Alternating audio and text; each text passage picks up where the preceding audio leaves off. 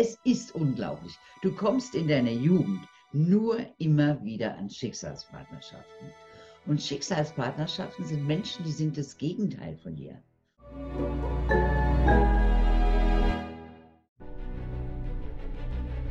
Willkommen bei dem Podcast von Die Köpfe der Genies. Mein Name ist Maxim Mankewitsch und in diesem Podcast lassen wir die größten Genies aus dem Grabau verstehen und präsentieren dir das spannende Erfolgswissen der Neuzeit.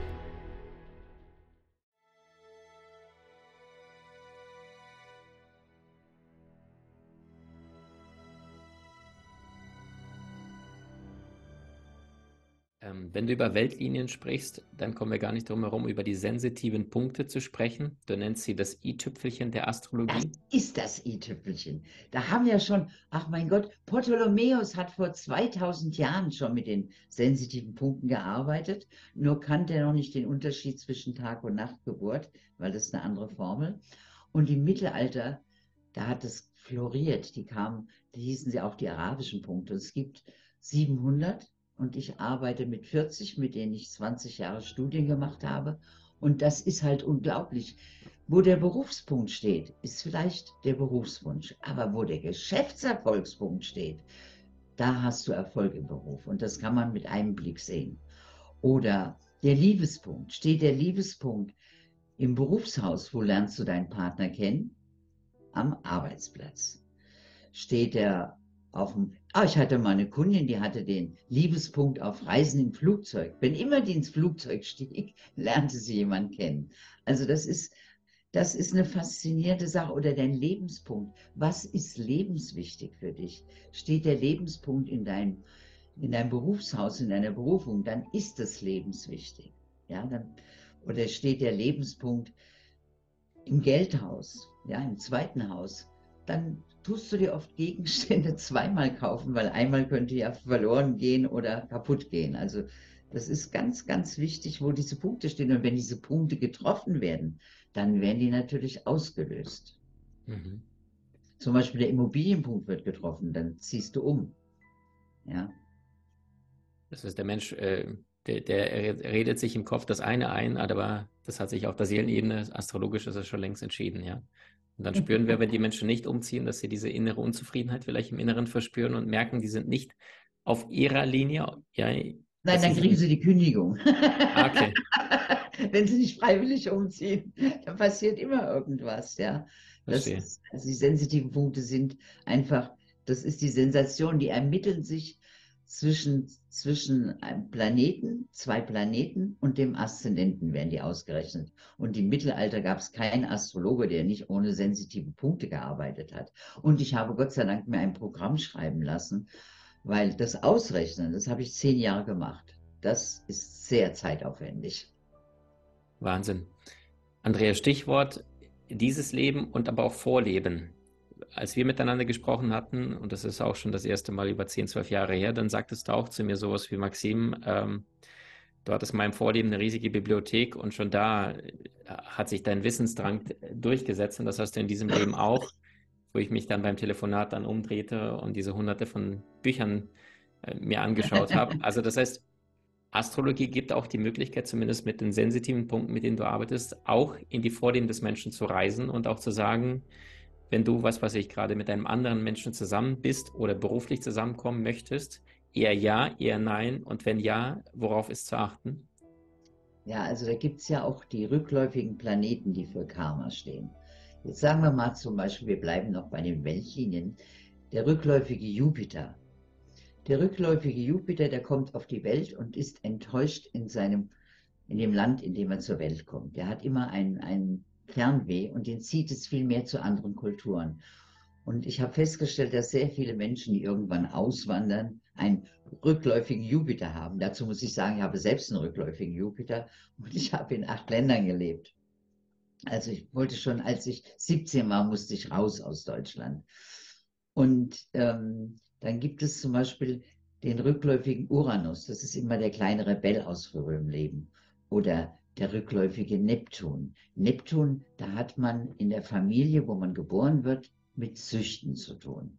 Und dann kann man sich entscheiden, entweder später man ist allergisch gegen Süchte oder man greift selbst zum Klimmstängel oder zur Flasche Oder, was noch schlimmer ist, man kommt an Partner, die das haben. Man wird mit dem Thema einfach wieder konfrontiert. Genauso ein rückläufiger Pluto, der hat irrsinnige Probleme mit Macht. Ja, natürlich kommt er wieder an Menschen, die, die ihm dominant erscheinen. Oder der rückläufige Merkur.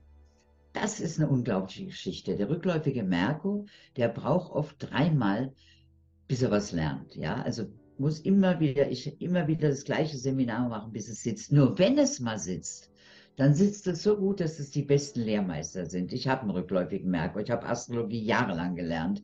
Ja, und heute bin ich Lehrerin und kann das gut vermitteln auf einfache Weise. Und ein rückläufiger Maß, das sind die, die, die definieren sich nur, nur über, über Arbeit, ja ein rückläufiger Mars, der kann gar nicht stillsitzen, der muss immer irgendwas tun, weil der muss das kompensieren. Eine rückläufige Venus, die hat im letzten Leben wahrscheinlich die Herzchen gebrochen. Und was passiert in diesem Leben? Man bricht ihr vielleicht das Herzchen. Und die Rückläufer sind halt schon eine ganz wichtige Komponente im Horoskop. Und wenn wir jetzt nochmal zurückkommen auf die Weltlinien, ein Horoskop ist viel einfacher, weil es gibt nur die vier Kardinalpunkte. Aszendent, wie erscheine ich nach außen? MC, was ist meine Berufung? Deszendent, was ist meine Partnerschaften, aber auch die Geschäftspartnerschaften, weil du ziehst nur Menschen an, die deiner Seele vertraut sind. Alle. Mhm. Und der IC ist deine Herkunft, deine Herkunft und dein Zuhause. Und wenn man jetzt bei die, einen wichtigen Planeten da drauf stellt, dann hat man natürlich, dann kann man sein ganzes Potenzial entfalten. Das ist natürlich faszinierend. Und heutzutage, okay, wir können mit dem Flugzeug schnell in ein anderes Land gehen, aber da gibt es die Geschichte, ein alter Indianer kommt nach tagelanger Busfahrt endlich an, setzt sich an den Straßenrand und wartet. Und nachts kommen Passanten vorbei und sagen, worauf wartest du denn? Er sagte, ich warte auf die Ankunft meiner Seele. Ja, das heute, in, mit dem, wenn, wenn man mit dem Flugzeug irgendwo hinfliegt, ist die Seele noch nicht angekommen. Ja, mhm. das dauert dann immer. Faszinierend. Was würdest du sagen zum Thema Beziehungen, Partnerschaften, Schicksalspartnerschaften? Ah, mein Lieblingsthema, Schicksalspartnerschaften. Es ist unglaublich. Du kommst in deiner Jugend nur immer wieder an Schicksalspartnerschaften. Und Schicksalspartnerschaften sind Menschen, die sind das Gegenteil von dir. Und das Gegenteil, das zieht sich magisch an. Aber im Alltag ist es nicht lebbar und man beißt sich die Zähnchen aus. Auch da habe ich meinen Schicksalspartner geheiratet, ja. Habe ich auch wieder Erfahrung gehabt. Und ich kann ja mal für die Zuhörer und Zuschauer alles Schicksalspartner erläutern.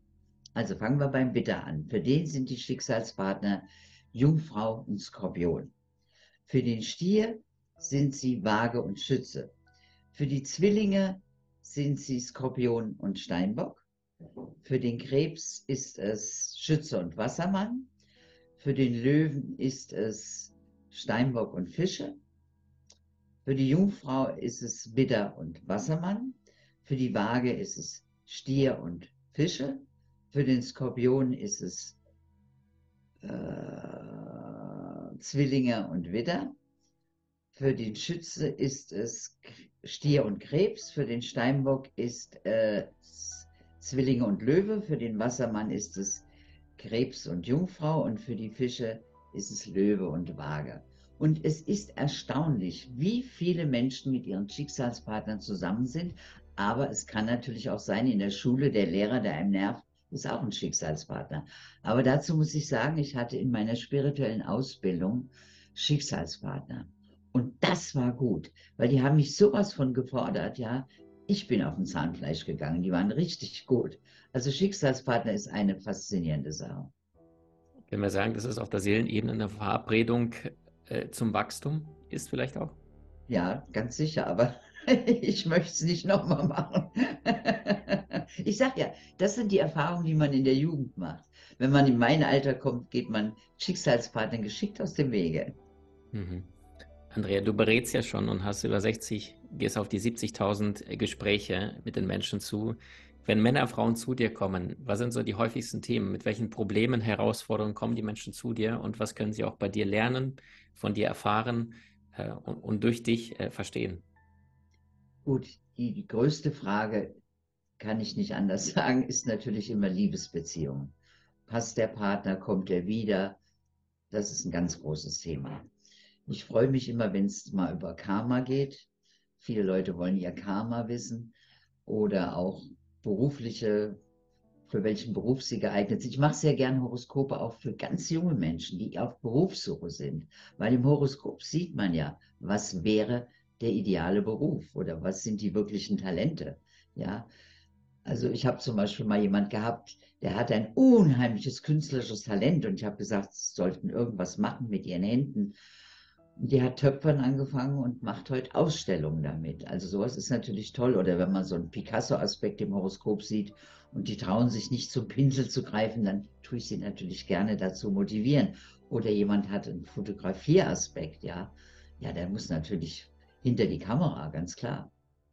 Es ist, ähm, das weißt du gar nicht, aber mein Leo, der kleine Junge, der ist jetzt zweieinhalb und äh, dem hast du unter anderem die Picasso-Aspekte bei ihm auch gesehen und äh, jedes Mal, wenn wir in so ein Mitmachmuseum oder sonst irgendwo sind, Papa ist als erstes mit einem Pinsel an der Wand und, und, und sagt, hier Jung, nimm, mach mal, zeig mal, was du kannst. Und er hat auch tatsächlich da eine Faszination. Es ist noch nicht äh, das Grafisch, was wir uns von einem idealen Künstler aussuchen, wobei Picasso hat ja auch nicht diese, nee, diese feine Note, sondern das war der kreative Wilde, ne? ja. Ich glaube, Picasso war Skorpion, also, wenn ich mich erinnere. Begabungen wirklich ganz früh fördern. Das, mhm. das ist fördern, das ist ganz wichtig, ja. Also. Wunderschön. Liebe Freunde, die Zeit hier ist leider sehr, sehr begrenzt. Wenn du allerdings Lust hast, dich von Andrea von A bis Z mal durch an, anschauen zu lassen, äh, heiße Empfehlung, Link packen wir alles in die Show Notes oder du googelst Andrea Buchholz. Sie bietet auch faszinierende Ausbildungen an, wo Menschen selber diese alte, äh, altes Wissen erlernen können und zwar noch. Jeder kann Astrologie lernen, das ist mir ganz wichtig. Es, man muss nicht besonders, wie sagt man, Fähigkeiten haben. Jeder Mensch kann Astrologie lernen. Und der Vorteil ist, wenn man das selbst kann, das Leben wird einfacher, weil man kann den Klippen aus dem Weg gehen.